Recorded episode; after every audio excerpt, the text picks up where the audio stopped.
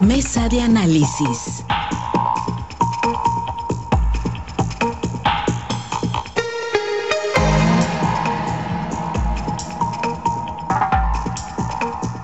Estamos, de regreso, tenemos más aquí en Altavoz. Muchas gracias, ¿eh? estamos en la mesa de análisis. Muchísimas gracias por eh, seguir pendientes de la transmisión. Vamos a la mesa de análisis con nuestros colegas periodistas, Jorge Luis Telles, Francisco Chiquete, Osvaldo Villaseñor Pacheco. A todos yo los saludo. Jorge Luis, muy buenos días. Sí, buenos días, Pablo. Qué gusto saludarte.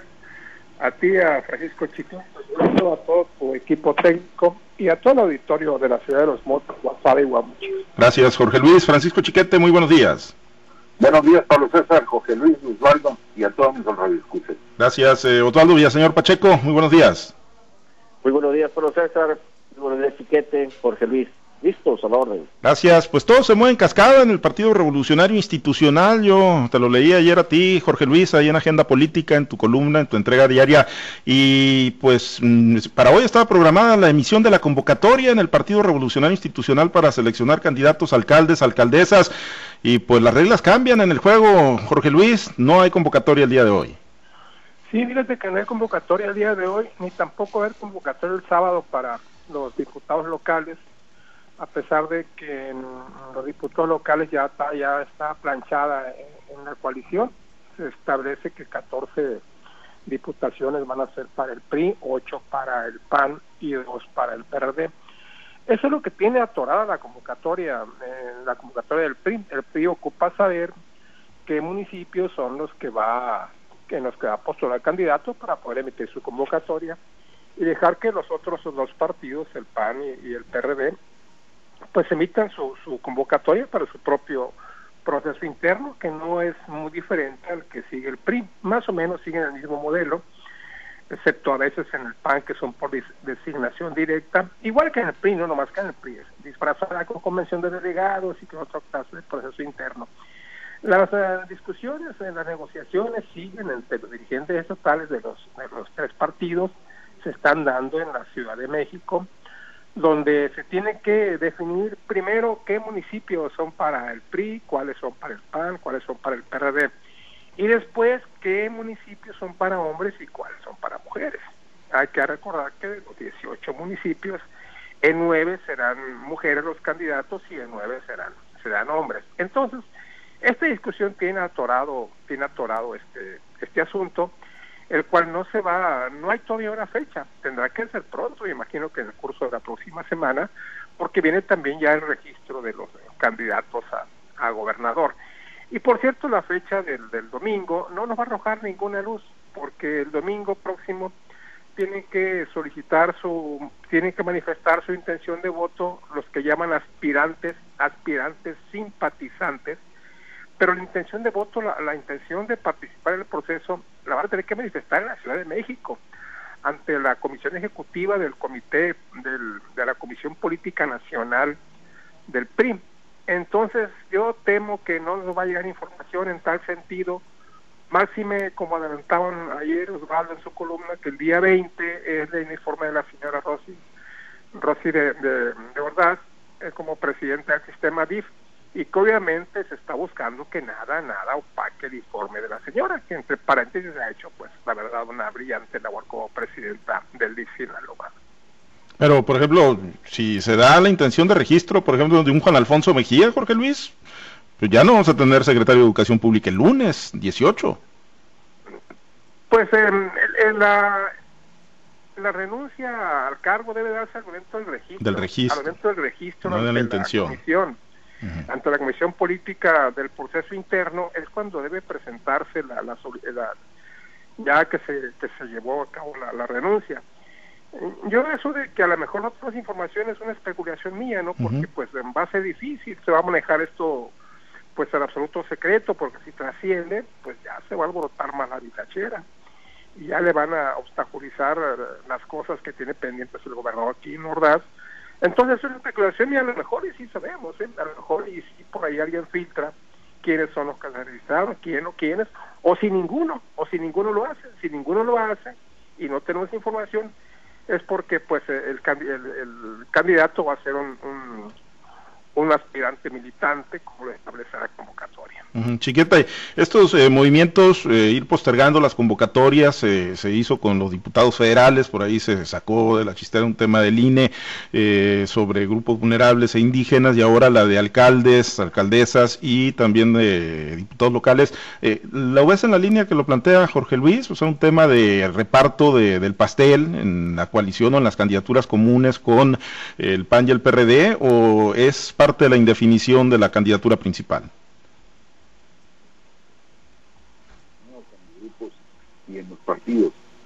Mira, no, no solamente se trata de saber cuántas mujeres y cuántos hombres, o dónde va mujer o dónde va hombre, también se trata de ver a los regidores, cuántos regidores le tocan a un partido, cuántos regidores le tocan a otro. Y de ahí otra vez, el mismo dilema, cuántas regidoras y cuántos regidores hombres. Así que no está, no está sencillo todo esto de las, de las coaliciones, la, el acomodo de las piezas es tortuoso, sobre todo si ves que pues, los periodistas acostumbrados a que son los que tenían el pastel mayoritario, pues creen que el tsunami que los borró en el 2018 ya pasó y ahora es otra vez eh, la de ellos. Y entonces no quieren soltar piezas, no quieren soltar espacio o no quieren quedarse fuera. Y lo mismo pasa con los demás partidos políticos. Así que van a tardar todavía en ponerse de acuerdo. Yo creo que van a agotar los para poder sacar adelante la, la construcción de esta coalición que por supuesto no es nada fácil. Nos eh, decía una priista, un priista el día de hoy, eh, Osvaldo, que bueno, pues ahorita lo que se está viendo son los ajustes, los equilibrios, los premios de consolación, porque bueno, pues la construcción de todo el, andamiaje eh, lo, amerita. Osvaldo, ¿cómo lees tú la, posposición de las convocatorias? ¿Es en función de eso, de, los tiempos, de la construcción de acuerdos con otras fuerzas políticas o, o la falta de acuerdos todavía por la candidatura del gobierno?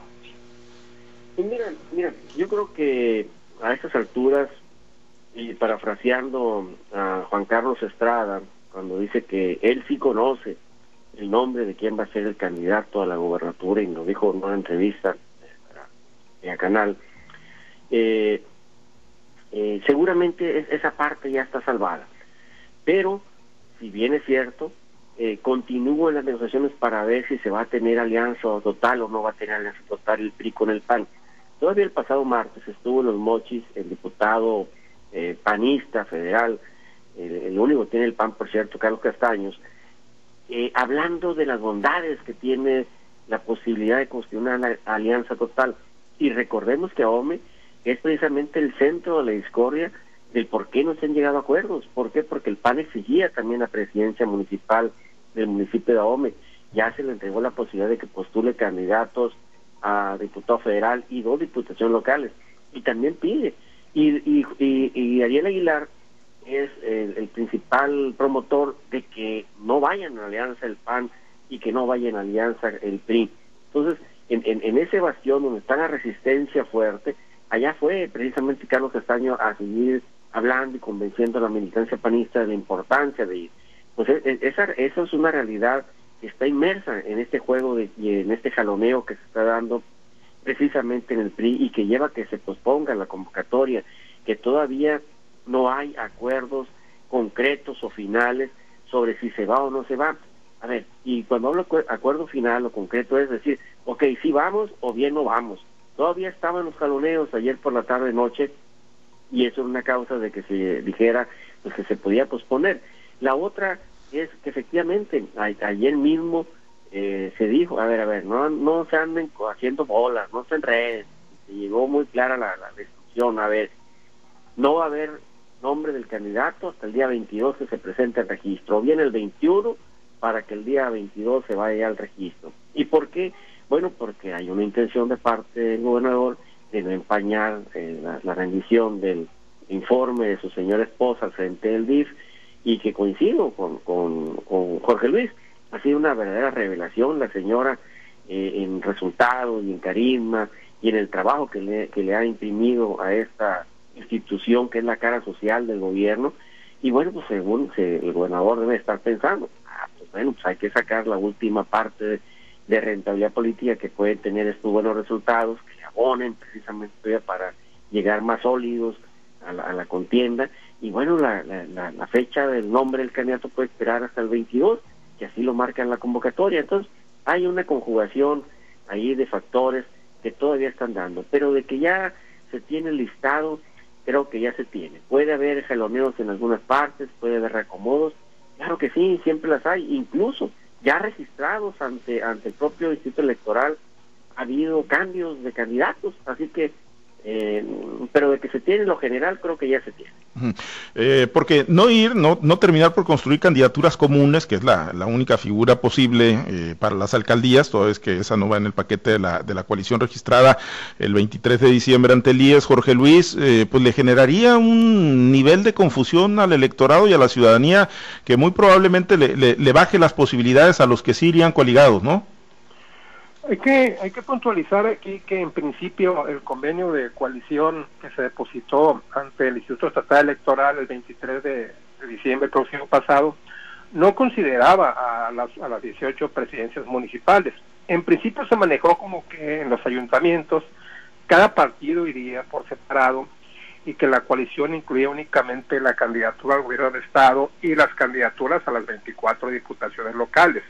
De ahí que el mismo convenio que ha establecido cómo se distribuían las, las, ah, las diputaciones locales y, a, qué partido, inclusive hasta definiendo los distritos en los que postulaba el PRI, los distritos en los que postulaba el PAN y los distritos en los que postulaba el PRD.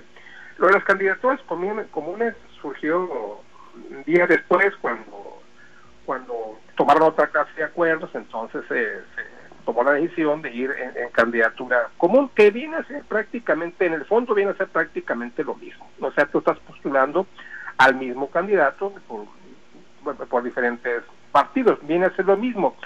Solo que aquí, bueno, Chiquete nos aclara y lo hace, lo hace muy bien, de que aparte de la, de la titularidad de la planilla, pues está también el síndico procurador. Yo no sé todavía si están pensando en que el síndico procurador sea del mismo partido. Evidentemente, si el candidato a presidente municipal es hombre, el síndico procurador será mujer. Y a la inversa, lo que no me queda claro y no me no tengo ninguna información en este sentido es si el candidato a síndico procurador va a ser del mismo partido que sea candidato a la presidencia municipal. Esto debe ser también motivo de esta clase de ajustes que se están dando y que bueno, el tiempo se les agota porque si el 22 es el registro de candidatos a gobernador, pues yo creo que eso tendrá que ser ya de manera inmediata. Bien, eh, Chiquete, eh, bueno, eh, ahí está el tema, ¿no? Se, pospone la convocatoria y podría ser en función de estos acuerdos, ¿no? Que no están todavía planchados ahí con entre las fuerzas coaligadas, ¿no? Del PRI, del PAN y del Partido de la Revolución Democrática. Chiquete, el tema del químico Benítez, pues en, Morena ya, ya le demostraron al químico Benítez que pues no se andan por las ramas, ¿no? Y la Comisión Nacional de Honestidad y Justicia, pues ha girado o ha dictado la medida cautelar por pues el supuesto caso de violencia de género o el caso de violencia de género contra la síndico procuradora. Y eh, bueno pues eh, le dictan la medida cautelar y le quitan temporalmente por lo menos tendrá la posibilidad de defensa pero pero le quitan no le suspenden sus derechos partidarios lo que pues que chiquete lo de, imposibilita ya para ser candidato pues a la gubernatura ya la trae Rocha y ayer lo refrendó en un tuit ahí eh, Mario Delgado. Pero a cualquier otra posición en esta en esta coyuntura electoral Sí, en teoría lo deja fuera de todo. Pero digo en teoría porque todavía él tiene derecho de recurrir a los tribunales. Y esto es una es una posibilidad de que allá les digan que no lo escucharon, que no, no fue convocado para conocer sus argumentos, y entonces pues le, le regresen, le reintegren su derecho a participar. Habrá que ver, sobre todo, qué tanto impacta esto en el grupo que trae eh, consigo el químico. Está el alcalde de Escunapa, el diputado Porelota, el dirigente municipal de, de, Morena en y otras personas de Morena, a las que el químico define como el grupo de dirigentes que está conmigo. Habrá que ver si, si les mete miedo esta, esta decisión de la, de la comisión partidista o si también se van de frente. Entonces sí, la afectación ya no sería solo para el químico, sería también para la candidatura de Rocha, porque es gente que no va a participar, incluso ya muy calientes son capaces de participar en contra. Porque el tema de, la violencia de género, Osvaldo, pues eh, más allá de que le estén suspendiendo temporalmente sus derechos partidarios al químico Benítez, ya en una eventual postulación, suponiendo que pudiese solventar ante el órgano interno de, Moreno, Osvaldo, eh, el, tema es el riesgo de una posible impugnación, ¿no? De los candidatos que, que, vayan eh, a participar en contra de él ante los órganos electorales.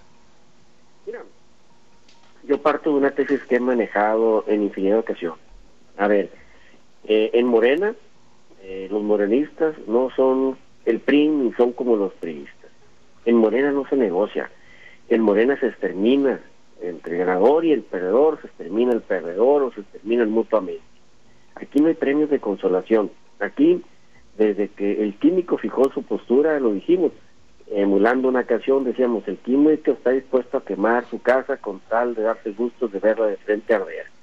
Y bueno, pues eh, en, esa tesitura, pues también desde el CEN de Morena, pues prácticamente están sacando de toda posibilidad, toda jugada al químico Benítez. Y no es solamente la suspensión temporal que pueda tener el químico al interior del partido, sus derechos partidarios, sino también es que, a ver, aun cuando eh, en, Morena determinaran lo contrario, no hay que dejar de ver que hay un fallo que está en la primera instancia, o sea, un fallo que emitió el Tribunal Estatal Electoral de Sinaloa para poder tumbar eh, eh, eh, ese fallo en esa instancia, pues se tienen que ir a, la siguiente sala, que es la de Guadalajara, y si se ratifica ese fallo, se tendrían que ir a la, al Tribunal Supremo allá en la Ciudad de México. Y esto, lógicamente, tiene sus tiempos y no van a estar sujetos al tiempo de los que quisiera el químico Benítez. Entonces, prácticamente está fuera de la jugada. ¿Por qué? Porque con, con con eh, el Morena tiene sus tiempos establecidos, el calendario electoral tiene sus tiempos establecidos y ya no le van a dar los tiempos. Entonces, ¿qué están haciendo? Prácticamente ya cerrando las posibilidades legales para que el químico continúe con sus impugnaciones incluso después de las fechas. Entonces le están quitando sus derechos partidarios. Pero con esto, el mensaje para la gente que está siguiendo al químico también es lapidario. Hey, ahí ya no hay futuro. O sea, no se enreden quieren tener futuro en alcaldías, en regidurías, en diputaciones locales, y la señal está por acá, alíñense por acá y dejen solo el químico. Entonces, yo creo que, se está jugando a, la política desde la visión muy propia y desde la praxis muy propia de Morena.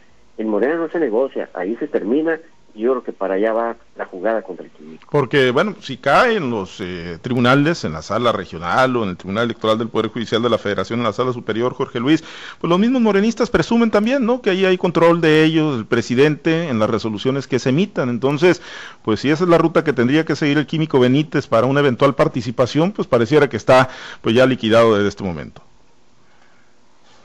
juicio sí está el químico liquidado porque si aún se insistiera en una candidatura y se en dado caso de que se le aprobara al interior de, Morena, está muy claro que el Instituto Nacional Electoral puede puede anular esa, esa candidatura. Si con todos estos detalles se le postula el INE en su momento puede anular esa candidatura y exigir a los partidos a que nombre un nuevo candidato. Y si no lo hacen, pues quedaría la candidatura vacía por este puesto de elección popular. Yo creo que esto marca por lo pronto, por lo pronto un, alto en la carrera política del químico, porque tampoco puede ser independiente, independiente por, por ningún este partido, ni a la gobernatura ni a la presidencia municipal, porque no cumplió con el requisito, primero de retirarse dos años antes de su partido, como lo marca la ley estatal electoral, y segundo porque no manifestó su intención, su intención de, de, participar como candidato independiente ante el mismo organismo. Yo no sé si a estas alturas él, siendo morenista, pudiera, pudiera ir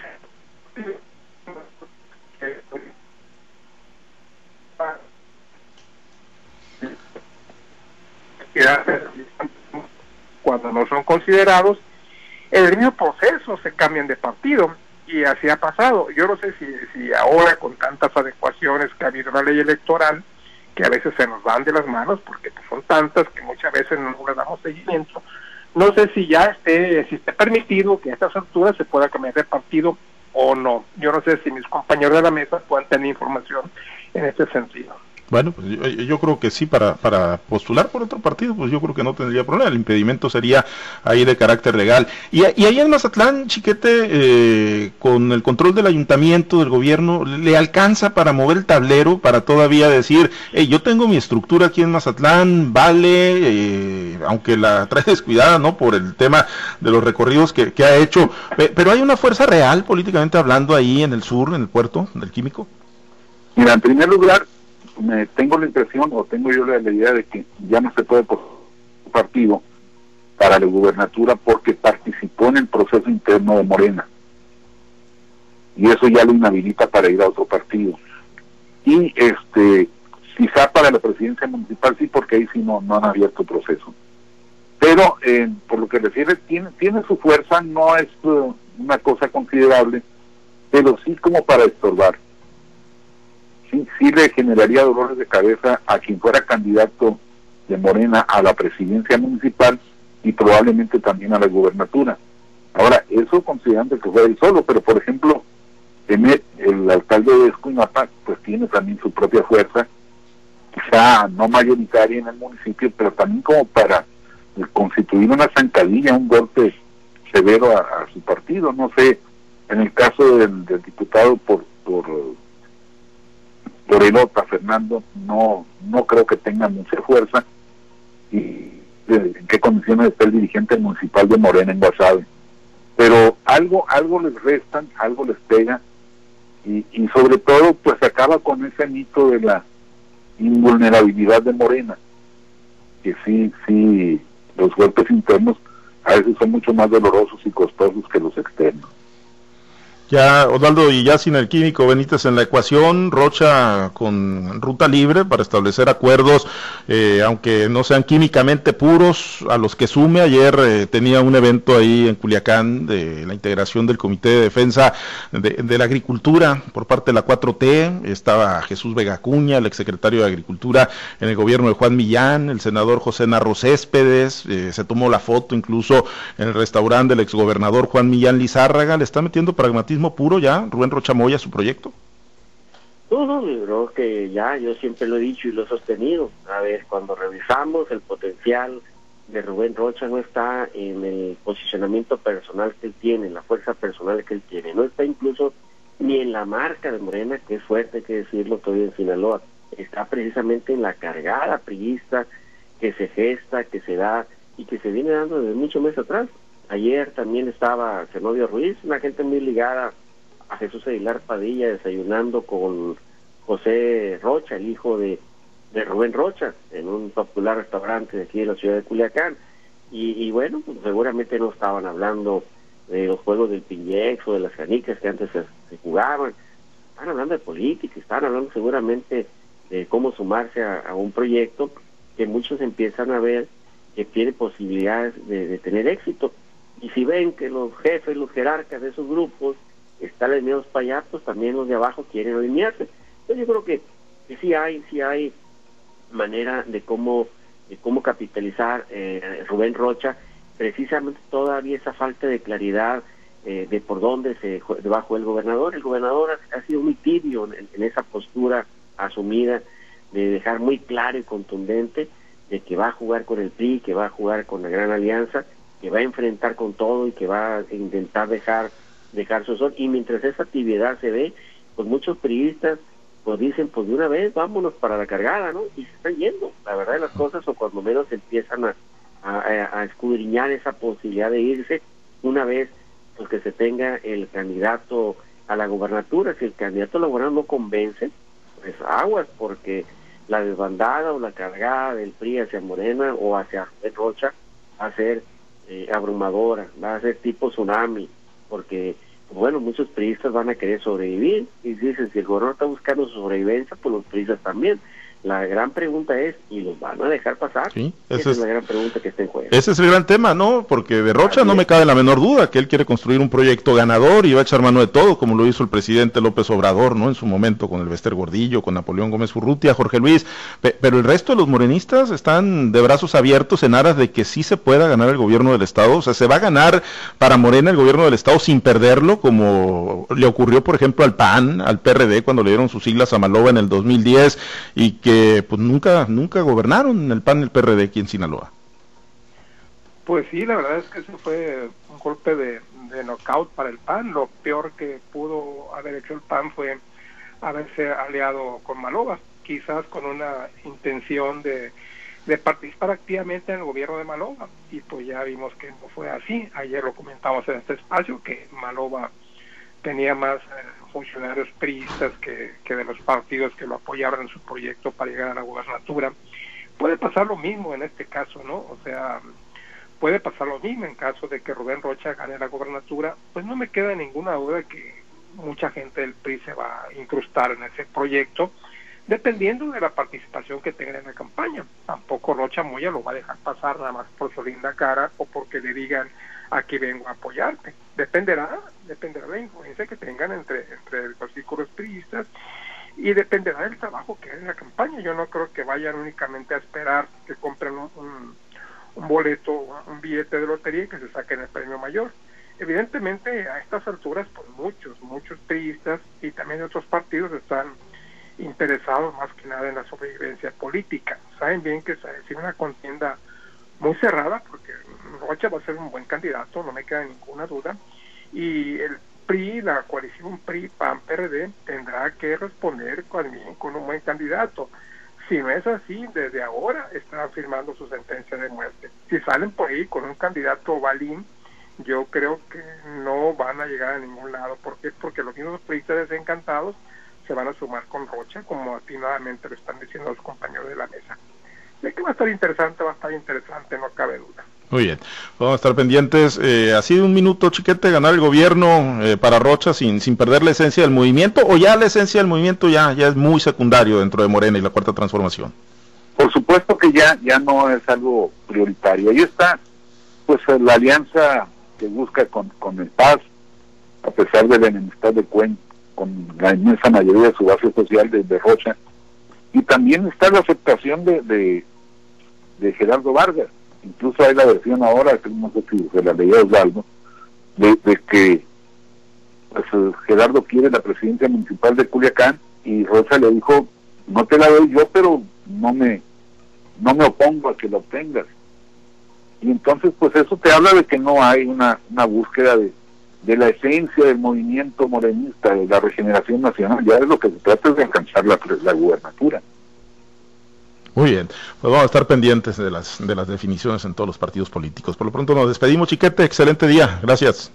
Buenos días, un saludo para todos. Jorge Luis, muy buen día, gracias. Sí, buenos días, buenos días a todos. Gracias Osvaldo Villaseñor, excelente día. Habrá que estar pendientes. Saludos, muchachos. Muchas gracias.